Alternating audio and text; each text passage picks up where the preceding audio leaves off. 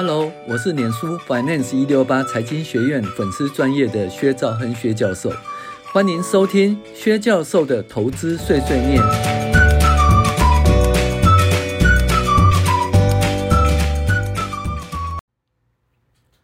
各位网友，大家好，我是薛兆亨薛教授，现在跟大家分析二零二二年第九周美股一周回顾与经济指标分析。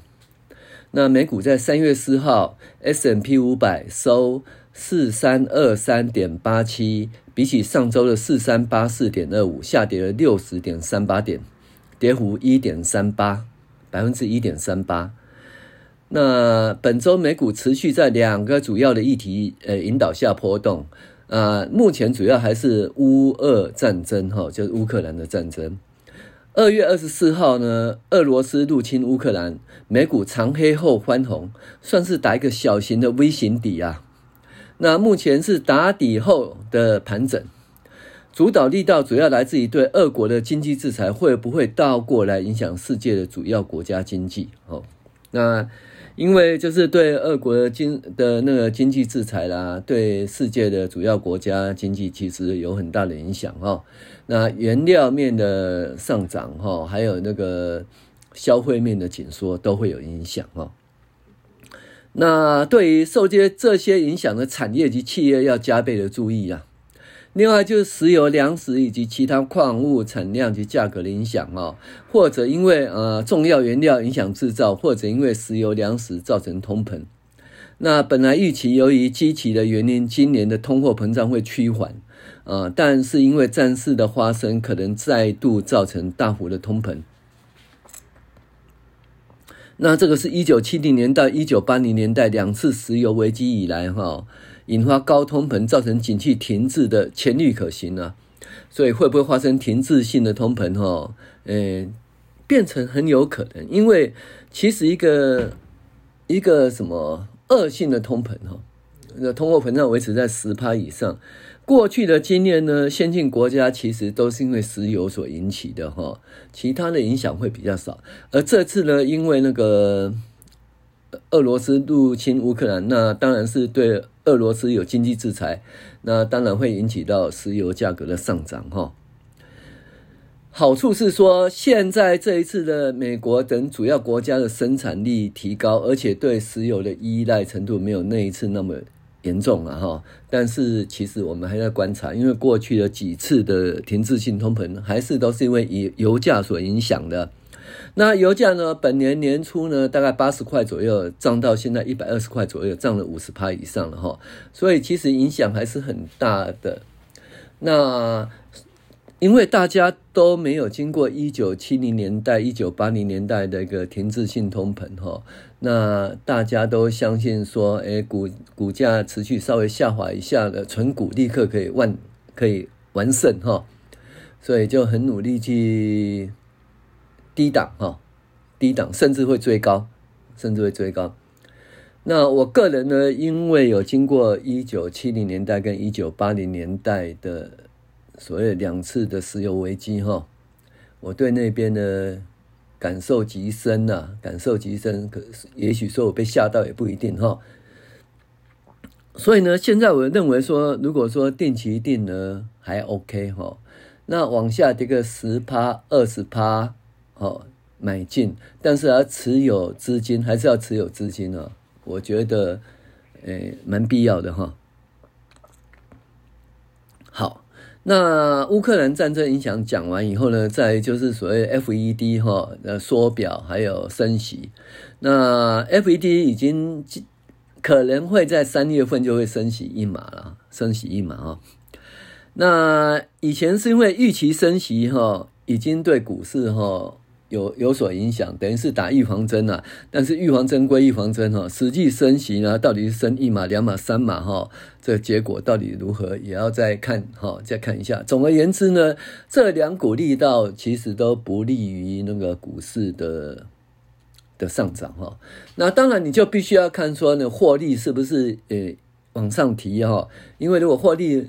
诶，年增率还是大幅成长的话，那股市还是会大幅成长。那这个部分我们就继续来看下去哈。美国来看的话，其实经济指标相当不错哈。首先呢，那个初领失业救济人数哈，大概是在二十三万人以下，二十二点三万人，所以美国的就业状况很好。然后呢，非农就业人口呢增加六十七点八万，哦，那预期会增加四十点三万，就大幅增加，所以。这个就业状况真的很好哈，然后但是这个就业指标是一个同期指标啦，啊，失业率是一个落后指标，失业率目前是三点八趴哈，那前值是四趴，那失业率其实是一个应该是一个自然失业率，也就充分就业的状况下哈，那而且呢，平均每小时薪资年增率是五点一趴哈，那你就知道这是会。当薪资增加五点一趴，会造成一个成本面的一个成本面哈的提高，会变成成本引发的通货膨胀。那再加上那个原物料哈、食物哦，还有那个。石油哦的上涨哈，在成本增加这个推动其实还是很大的。当然，对于成本增加的话，最基本上的话，如果说生产力提高是可以做一个抵消，但是生产力的提高没有那么快，而且呢，生产力的提高，嗯，还是还是要一段时间来做观察哈。然后呢，本本周呢，就是 ISM 哈的资料提提供出来，所以 ISM 制造业指数五十八点六，前值是五十七点六，所以呢，从六十几趴跌下来，跌到五十七趴，那现在止稳又变成五十八趴，那这个东西就是。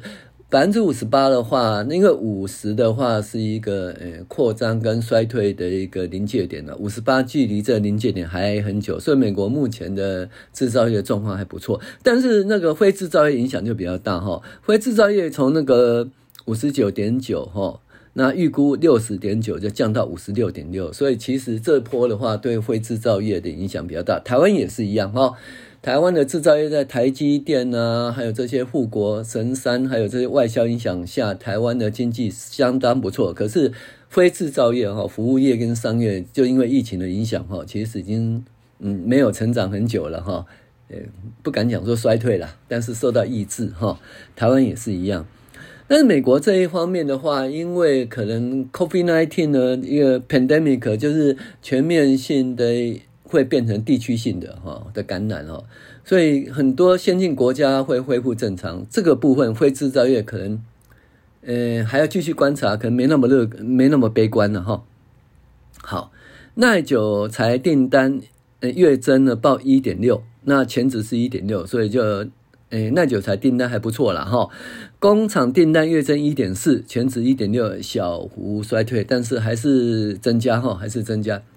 还是回来我们讲的，美国的就业状况不错，然后商业状况，诶，目前的话，ISM 非制造业指数不是很好，可是过去的零售销售还不错，哈，消费者的信心指数呢，那密西根大学的不是很好，可是那个 Conference 哦，就是 Conference Board，它基本上的话，那个。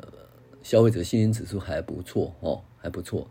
那还是讲说美国的国内的经济状况还不错，但是因为现在的由于升息的因素，然后以及那个乌克兰跟乌克兰跟俄罗斯战事的因素，可能导致一个第第三次的第三次的那个停滞性通膨很有可能哈。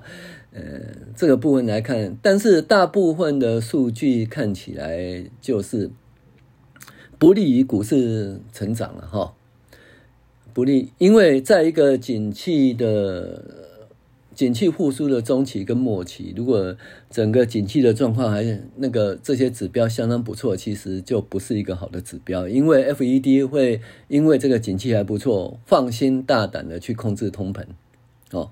那当然，在一个景气复苏的初期，景气这些景气指标很不错，就是真的是不错的哈。